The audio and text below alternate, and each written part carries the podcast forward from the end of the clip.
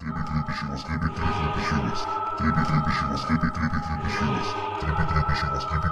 onda, gente? Bienvenidos a otro episodio de Creepy Chihuas. El día de hoy tenemos invitado a un estandopero, el señor Chaparro Salazar. ¿Cómo estamos? Bien, bien, no Qué sé bueno. sentí que tenía que hacerle así.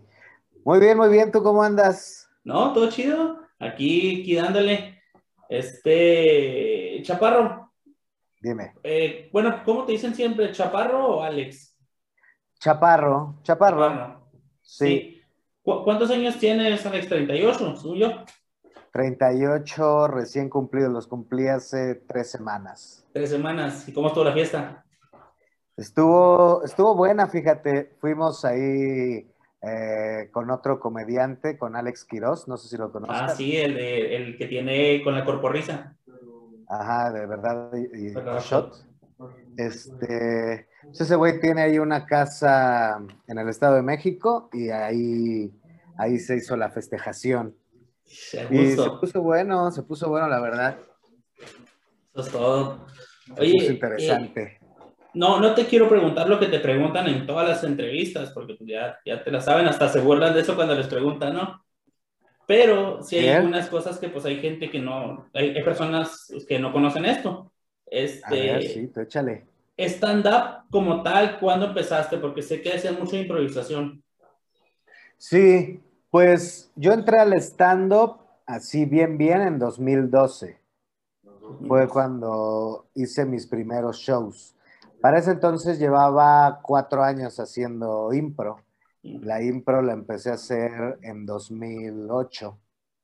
2008 fue cuando empecé a hacer impro. Y de hecho, de la impro fue que conocí a dos, tres eh, estandoperos. Bueno, que en ese entonces todavía no éramos estandoperos nadie, porque todavía no existía el stand-up.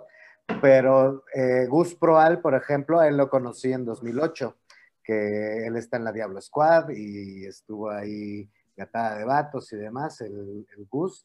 Y también por ahí Fran Evia estuvo en una copa en la que yo estuve en el 2009. Eh, él participó con un equipo suyo y yo con, pues, con otro equipo, ¿no? Este, Y ahí, pues, medio lo- nos conocimos, pues, casi no nos hablamos en aquel entonces hasta que él empezó a hacer stand-up. Ahí fue cuando nos volvimos a encontrar y ahí volvimos a cotorrear. Y otra banda también que medio empezó a hacer impro y que se pasaron al, stand-up después, Escalante, por ejemplo, que él fue mi maestro de stand-up y también de- del tío y del cojo. Ese güey, yo lo conocí por amistades de la impro, justo él tomó unos talleres con Gus Proal eh, de impro y era muy amigo de una, de una amiga mía con la que yo empecé a hacer impro. Entonces, digamos que de ahí se armó todo el rollo y, y ya de ahí empecé a... Es que los primeros Opens a los que fui fueron como a finales de 2011, por ahí. Ah, sí, como por ahí. Eh, me acuerdo que fui con mi novia y fui justo porque en una peda me encontré a Juan Carlos. Eh, era como la segunda o tercera vez que coincidía con Juan Carlos y el güey ya me había insistido a que fuera a un Open, ¿no? Sí. Eh, y ahí ese Open fue el primer, primer Open mic que existió en la historia de la stand-up, que lo hacían en un lugar en la zona rosa que se llamaba El Rebel. Y, y en ese, y ese Open lo organizaron Juan Carlos Escalante, Eduardo Talavera y Alex Marini Cal, alias el ese güey. Esos tres güeyes fueron los que empezaron con esa idea del Open y tal. Después cuando cerró el, el Rebel, se pasaron al Beer Hall. Pero yo el primer, primer Open que fui fue al Rebel y me acuerdo que ahí se subieron Gon Curiel, se subió Alexis Landa, se subió el Cojo Feliz, eh, ¿quién más que todavía esté? Juan Carlos, Talavera, ese güey. Este, Todos son de la misma camada, más o menos. eh, sí, somos más o menos de la misma camada. O sea, el cojo y yo nos llevaremos como tres, cuatro meses. y el cojo empezó con O'Farrell, ¿no? Él empezó, Sí, con O'Farrill, no, eh, nos llevamos como medio año, pero sí, más o menos, ese, y, y, por ahí justo Ricardo Farril, eh, este Roberto Flores, eh, Manuna, me parece que también estaban arrancando en Café 22 para ese entonces. Eh, y creo que ya llevaban hasta un poquillo más, porque también Sofía Niño de Rivera ya, ya llevaba pues al menos un par de añitos eh, presentándose con Héctor Suárez Gómez, que Héctor Suárez Gómez fue así como de los iniciadores en el pedo del stand-up. Ah, ok. Y por ejemplo, ¿cuál es la diferencia entre el stand-up y la impro? Que, bueno, obviamente mucho la comedia, pero, pero así a grandes rasgos. Pues en el stand-up tienes un texto previamente escrito, ¿no? Y, pues digamos que la técnica es diferente porque pues tú estás parado solo frente a un público eh, diciendo ese texto que te aprendiste. En, en el stand-up, la virtud radica en que tú puedas contar ese texto que tú te sabes de memoria, que lo puedas contar de una manera súper casual, ¿no? Que casi, casi parezca que se te está ocurriendo. ¿No? Esa es como la magia del stand En el impro es todo lo contrario. En el impro haces reír a partir de cosas que se te van ocurriendo, ocurriendo al momento, pero no es tal cual como un monólogo, sino que trabajas con diferentes personas al mismo tiempo y se trata de construir una historia con diferentes géneros o con diferentes tipos de juegos, ¿no? O sea, por ejemplo, contar una historia de terror o contar una historia de acción, una de como de a lo mejor en cine mudo, lo que sea, ¿no? Ahí sí tienes músico, tal, y, y tienes que contar una historia de principio a fin, a fin, que es más o menos, pues puede ser más o menos teatral, pero también hay como jueguitos de improvisación en los cuales haces una historia con los capítulos desordenados o haces una historia en, la que los diálogos lleven la sucesión del, abecedario o haces juegos donde la historia cada vez va durando menos, ¿no? Pero cuenta la misma historia, solo que cada vez le vas quitando tiempo, etcétera, etcétera. Y en el caso de la impro, la virtud radica en que lo haga lo suficientemente bien para que la gente no crea que es ensayado. Ah, Digo que es improvisado, perdón, perdón, que es improvisado, que que salgan diciendo, eso lo ensayaste, ¿no? Ahí es donde radica la magia. ah, qué chido. Eso es como a grandes rasgos. casi, casi como un freestyle, ¿no? La impro. Sí, la impro, pues es que a final de cuentas, justo el freestyle es improvisar eh, un rap, ¿no? En el caso de la impro es improvisar historias, que también ahí de repente hacemos cosas musicales y también pues nos aventamos ahí que, que una impro musical, hasta hemos freestyleado con rap. Algunos sí les sale, algunos no tanto, pero ahí se hace. Oye, y, bueno, pues ¿cómo, ¿cómo empiezas con la impro? Tengo entendido que estudiaste comunicación. ¿Cómo te das cuenta que eres gracioso? Pues eh, me di cuenta cuando le dije a mi mamá que quería estudiar comunicación, me dijo, ah, qué cagado. le dije, no, en serio. no, la verdad es que a mí siempre me gustó hacer reír a la banda, siempre, siempre, siempre, desde niño. Hace poco me estaba acordando con mi mamá eh, que cuando yo era chiquito, me, me, decía mi mamá que yo este, la hacía reír, ¿no? Y ya con eso ya no me regañaba, ¿no? Y me decía, no sé si te acuerdas. Y le digo, sí, sí me acuerdo. Pues de hecho lo hacía a propósito, porque me pasaba que hacía así como pucheros, ¿no? Le hacía así como, a mi mamá le hacía una cara, y entonces me quería regañar, pero ya no le salía, le ganaba la risa, y entonces ya me dejaba de regañar. Y entonces, pues digamos que de ahí medio lo empecé a hacer como a propósito. Y por luego en mi familia, pues el hermano de mi abuelita siempre fue muy bromista y mis tíos siempre han sido ahí como muy ocurrentes y ese tipo de cosas.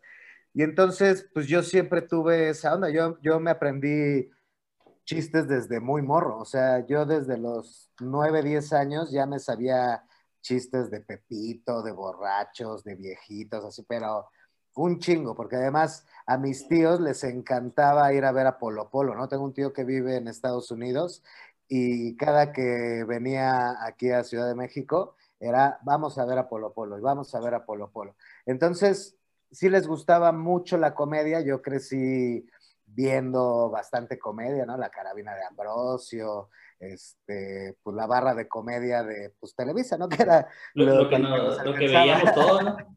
Sí, pues era para lo que nos alcanzaba, pero pues me, me, gustaba mucho, siempre me gustó mucho ver cosas de hacer reír y siempre me gustó mucho hacer reír también, ¿no? Se me facilitaba desde morro, te digo.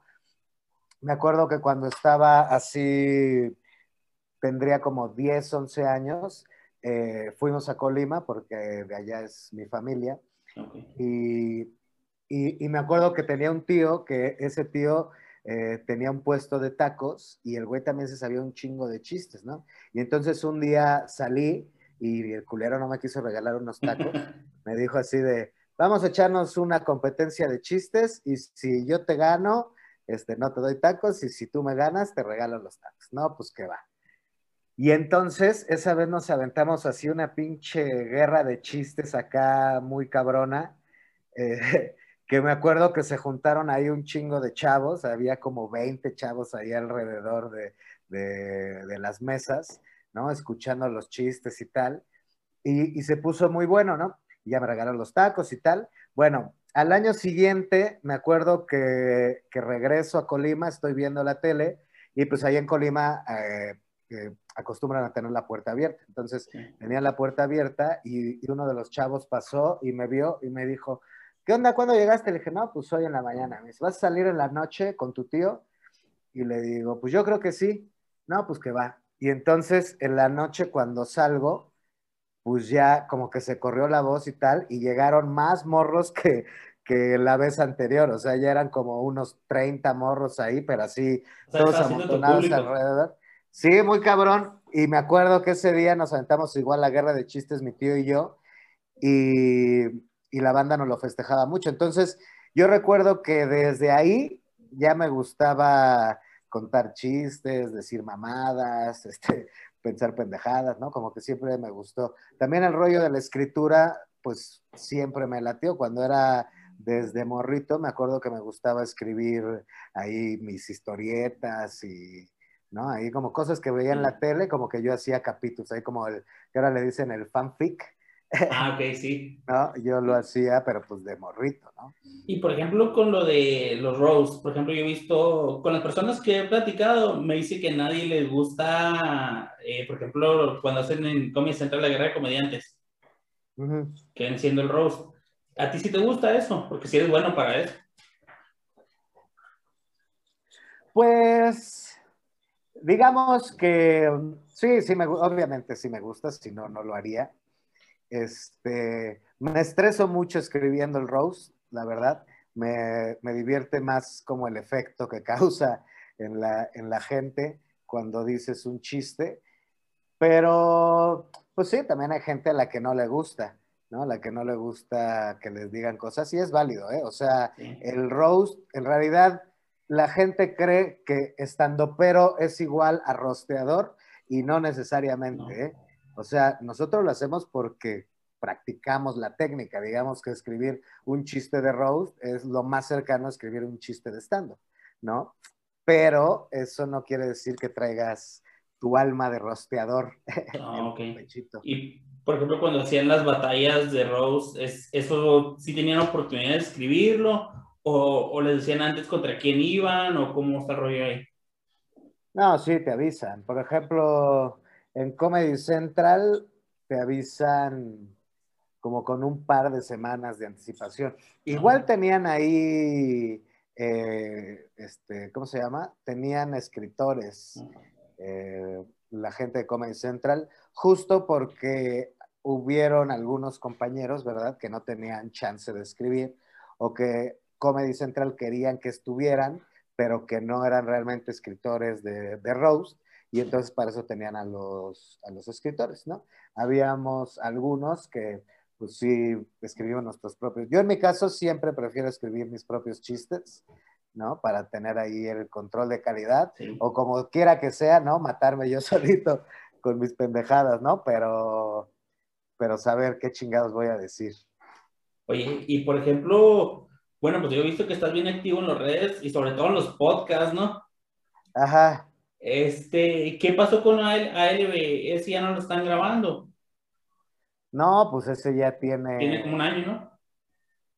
año y medio, pues sí, dejamos de grabar en diciembre de 2019.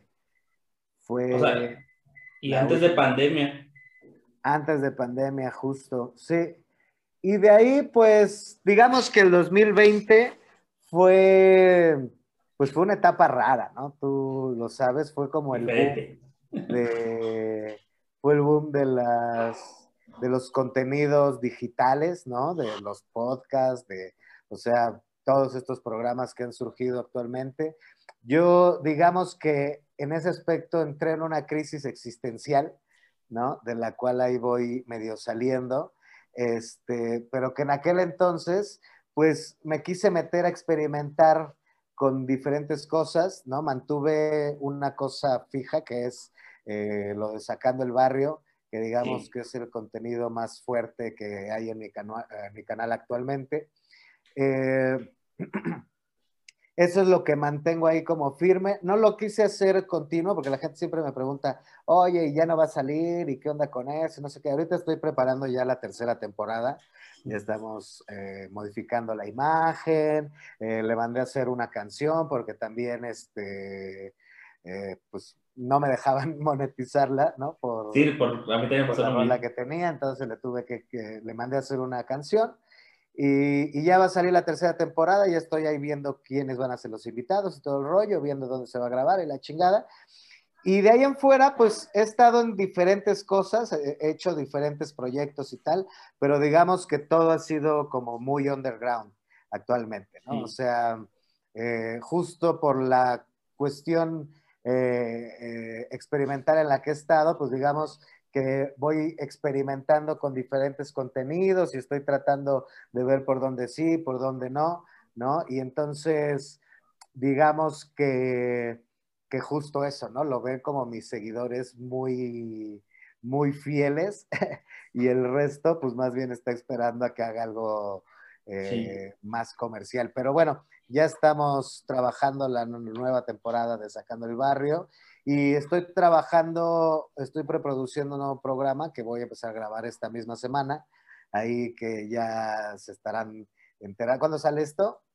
El domingo, este próximo domingo. Domingo. Ah, bueno, pues seguramente, ah, no, saldrá la siguiente semana. Entonces ahí, para que estén atentos de mis redes sociales, pero va a ser igual un programa, un podcast, eh, uno a uno, más o menos como, como esto, pero vamos a meternos en, en temas como más clavadones, más pachecos. Entonces, Ah, ok, qué chido. vamos Oye. a ver, vamos a ver qué tal. Oye, ¿y de tus rutinas? Este, no, no de tus rutinas, perdón, de tus especiales, este, ¿cómo, lo hacen la idea para hacerlo? O sea, porque, por ejemplo, yo sé que llenar, tienes un especial que son como casi una hora, un especial. ¿Cómo es llenar una hora en papel? O sea, ¿cuánto te toma? ¿Cuánto? No, bueno, si lo llenara en papel sería un chingo de tiempo, porque qué hueva transcribirlo. Pero, eh, pues es que la construcción de material te va tomando eh, diferente tiempo de acuerdo a cuánto trabajes, ¿no? O sea, hay banda que le mete mucho más velocidad a su texto que, que otros, ¿no? Yo, por ejemplo, soy de los medianos, porque digamos que me mantengo probando, pero me agarro temporadas de estar huevoneando, o más bien de estar justo en otro tipo de cosas, ¿no? Y entonces como que dejo un poco de lado la escritura y me enfoco en hacer otras cosas, ¿no? Ahí me la voy llevando. Pero, por ejemplo, Vallarta, Richie, Dani Sosa, esos tres güeyes, Alex Fernández, escriben a una pinche velocidad que sí dices, hijos de su pinche madre. Quiero hacer otra cosa. Bueno, Alex Fernández, por lo menos sí digo, este, ¿qué pedo con ese cabrón? Se la pasa pinche trabajando. Pero digamos que así como un tiempo promedio, yo mi primera hora de material me tardé así ya dejar la chida, chida, que ya podía decir, esto es una hora de material, como tres años. Tres años. De estar, sí, de estar, mis primeros tres años fue de afianzar la primera hora, porque vaya, vas escribiendo mucho material, ¿no? O vas teniendo ahí material, o sea, no es que solo tuviera una hora, ¿no? A lo mejor tendría hora y media de material, en realidad, ¿no? Hora y veinte, tal vez.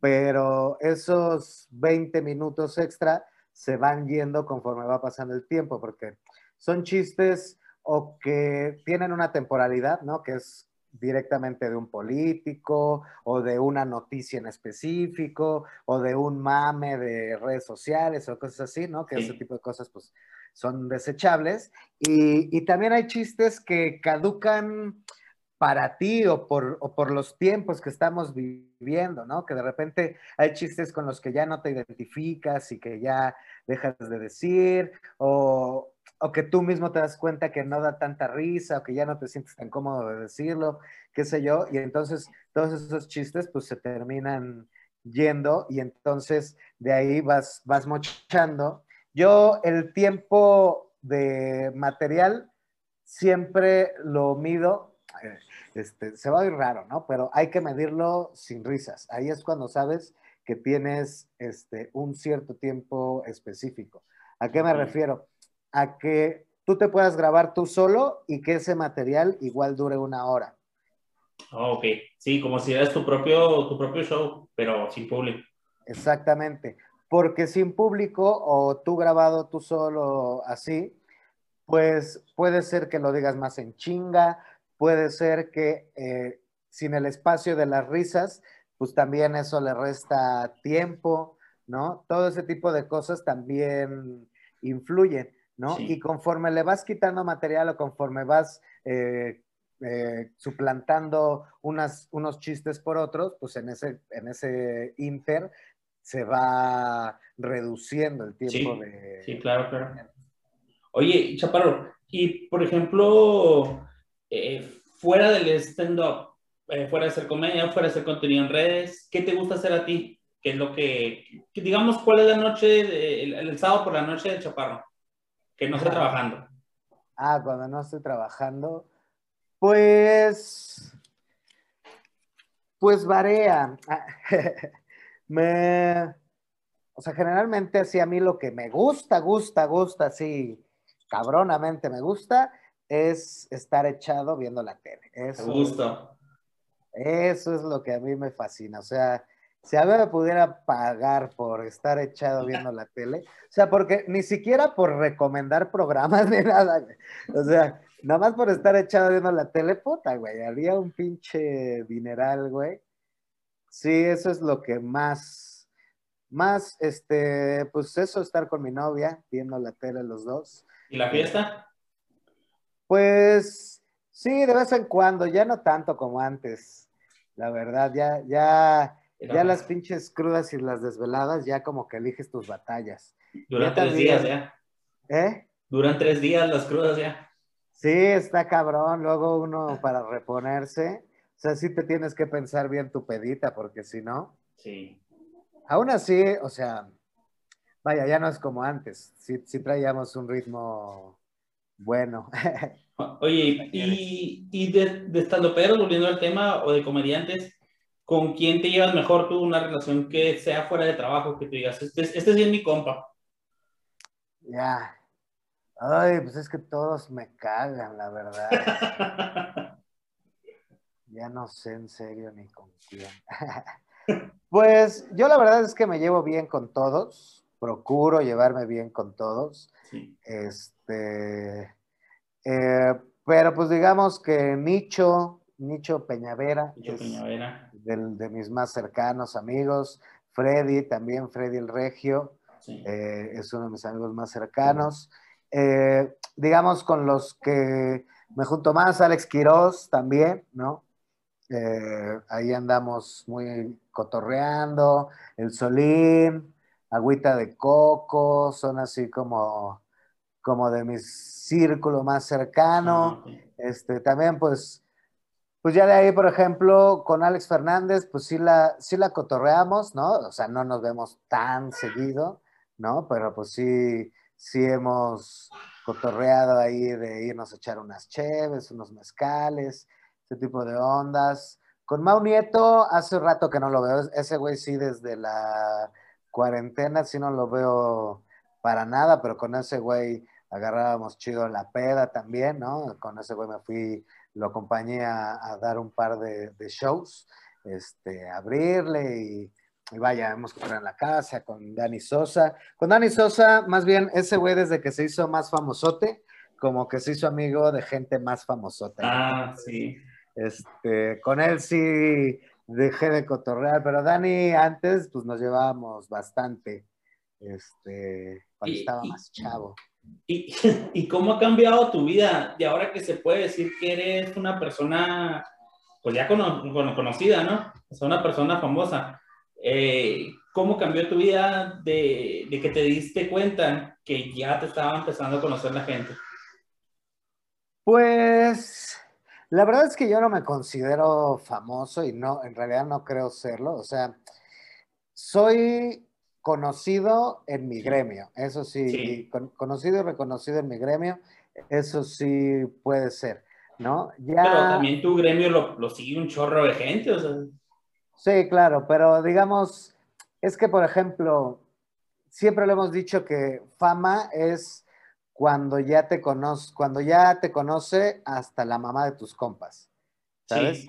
O sea, cuando mi mamá ya ubica directamente a a alguien, entonces ya realmente es famoso. Porque si no, pues eres popular, bueno, sí, popular entre, es que estaba pensando, pero pensaba en Maluma, pero por ejemplo Maluma sí lo conoce ¿no? Entonces, ese nivel estamos hablando, ¿no? Franco Escamilla, por ejemplo, ya está en esos niveles de que es eh, famoso, ¿no? O sea, mi mamá ya ubica quién chingados es Franco Escamilla. O sea, gente que no es de mi círculo, pues, que no tiene nada que ver con lo que yo hago, los ubica, ¿no? Pero, pero vaya, digamos que sí tengo un, reconocimiento y eso, y eso para mí está bien porque la verdad, o sea, sí está, sí ha de estar chido ser famoso, no lo sé, no lo sé, pero tampoco es que me muera por ser famoso, ¿sabes? Ni, ni que quiera ser famoso en este preciso momento. O sea, eh, hago mi chamba, procuro hacerla bien, trato de hacer los proyectos que yo quiero, como a mí me gustan, ¿no? Como yo entiendo que debo de hacer las cosas. Y, creo que en ese aspecto, pues soy muy privilegiado justo por, por eso, porque eh, puedo elegir con quién trabajar, con quién no trabajar, cuándo trabajar, cuándo no trabajar, en qué sí trabajar, en qué no trabajar, ¿no? Entonces, eh, en ese aspecto eh, ha cambiado mi vida porque pues antes de la comedia, antes de todo ese rollo y cuando iba empezando, pues era como, eh, pues era diferente, ¿no? Tienes que aceptar chamba pues de lo que te caiga y cómo te caiga y dices, pues va, ¿no? Y, y cuando eso va cambiando, cuando ya tu, tu oficio, tu arte te da para, para vivir, pues ya las cosas son muy diferentes, ¿no? Empiezas, al principio, pues empiezas a luchar porque sea algo constante, ¿no? Algo, algo que, digo, nunca es completamente estable, porque al final de cuentas nada lo es, ¿no? O sea, un día puedes estar en el pico de la fama y al día siguiente ya no eres nadie, ¿no? O, sí, claro, te odia o qué sé yo, ¿no? Este, o, de repente llega un momento en el que la gente se empieza a aburrir de ti, eh, qué sé yo, ¿sabes? Pueden ser diferentes. Modas. ¿No? También pueden ser diferentes factores. Entonces, eh, pues, digamos que, que, por eso yo lo, por lo que más trabajo es por ofrecer un trabajo de calidad, ¿no? Que, más que cantidad, calidad que sea, sí, que sea, que sea sustentable, pues, que con el paso del tiempo eh, mi trabajo me respalde, o sea, los especiales que yo tengo son especiales que yo puedo eh, dar la cara por ellos, que puedo decir, están chidos, presenté algo de calidad, ¿no? Si tú ves eh, mi especial que está en YouTube de una hora o el que está de media hora de Iztapalapense Raza Pura, son, son especiales que yo, que yo subí, que yo, que yo escribí, ¿no? Y, y que justo son el fruto de un trabajo de, años, ¿no? Y, como tal eh, lo valoro y por eso mismo lo trabajo. Entonces, digamos que hoy en día, aunque, aunque ya las cosas eh, no son como al, como al principio, ¿no? Hoy en día ya hay más estabilidad, en mi caso por lo menos, ¿no? Bueno, lo mismo. No, no me considero alguien famoso, pero el reconocimiento que tengo me alcanza para, para eso, para darme el lujo de poder trabajar de lo que trabajo. Sí, claro. Oye, Chaparro, y bueno, para concluir, ¿qué proyectos traes ahorita? ¿Qué estás haciendo nuevo? ¿Qué ya, ya estás presentando para hacer funciones? Pues he estado haciendo shows, hice ahí algunos, la verdad es que no he estado buqueando tantísimo. Sí hay algunos compañeros, compañeros que han buqueado mucho. Yo la verdad me la he querido llevar leve, ¿no? Este, pero mi próxima fecha es en Tijuana y la última que tengo en Tijuana, que es el 29 de mayo, y que sería, si esto sale el domingo, entonces sería el siguiente sábado. El 29 es el... El otro sábado. El otro sábado. Ah, bueno. Ese día será el show. Y luego el 18 de junio eh, show aquí en Ciudad de México y digamos que por lo pronto son las únicas fechas que tengo buqueadas. Ahí pues más bien tengo como planeado ir a dar unos talleres. Estamos cerrando algo ahí en Querétaro y en Toluca, que son como lo más cercanos, y, y, taller aquí en, en, Ciudad de México de Impro, que ese sí ya va a ser presencial. Entonces, eh, pues si lo quieren checar, si, si, está viendo gente de Ciudad de México, pues para que se asome a mis redes sociales. Y pues este proyecto que estoy preparando, que se llama Buenos Humos, eh, en el cual vamos a tener pláticas fumadas para gente clavada. Así, así van a ser, de eso se trata más o menos el, el, el proyecto. Se va a poner bueno, ahí trataremos de hablar de diferentes temas, de de cosas que a lo mejor ya se han hablado, pero que no son tan populares hoy en día en lo que pasa en los podcasts. Y, bueno, ahí tendremos diferentes invitados eh, y se va a poner bueno. Y la tercera temporada de Sacando el Barrio próximamente en YouTube, podcast en Spotify, iTunes, en todas esas plataformas. Si quieres dejarnos tus redes, aquí también las vamos a dejar en la descripción, pero ¿cómo te podemos encontrar? Sí, claro, en YouTube me encuentran como Chaparro Salazar y en Twitter e Instagram eh, como arroba soy chaparro. También en TikTok, ahí estoy derrochando odio muy frecuentemente en contra de los políticos y los mamadores. Son como mi principal target. Eh, target. Entonces, si quieren ver cómo me despotrico en contra de esa gente, ahí en TikTok lo pueden ver. Eso es todo. Oye, Chaparro, voy a terminar, este, cortar aquí la grabación. Te agradecemos un chorro por estar con nosotros en Creepy Chivas, por tomar tu tiempo. Y pues ahora sí que los mejores deseos, que todos tus, tus metas ahorita a largo plazo, a corto plazo, salgan al 100. Oye, pues muchas gracias. No te desconectes, nomás déjame cortar la grabación aquí. Vale.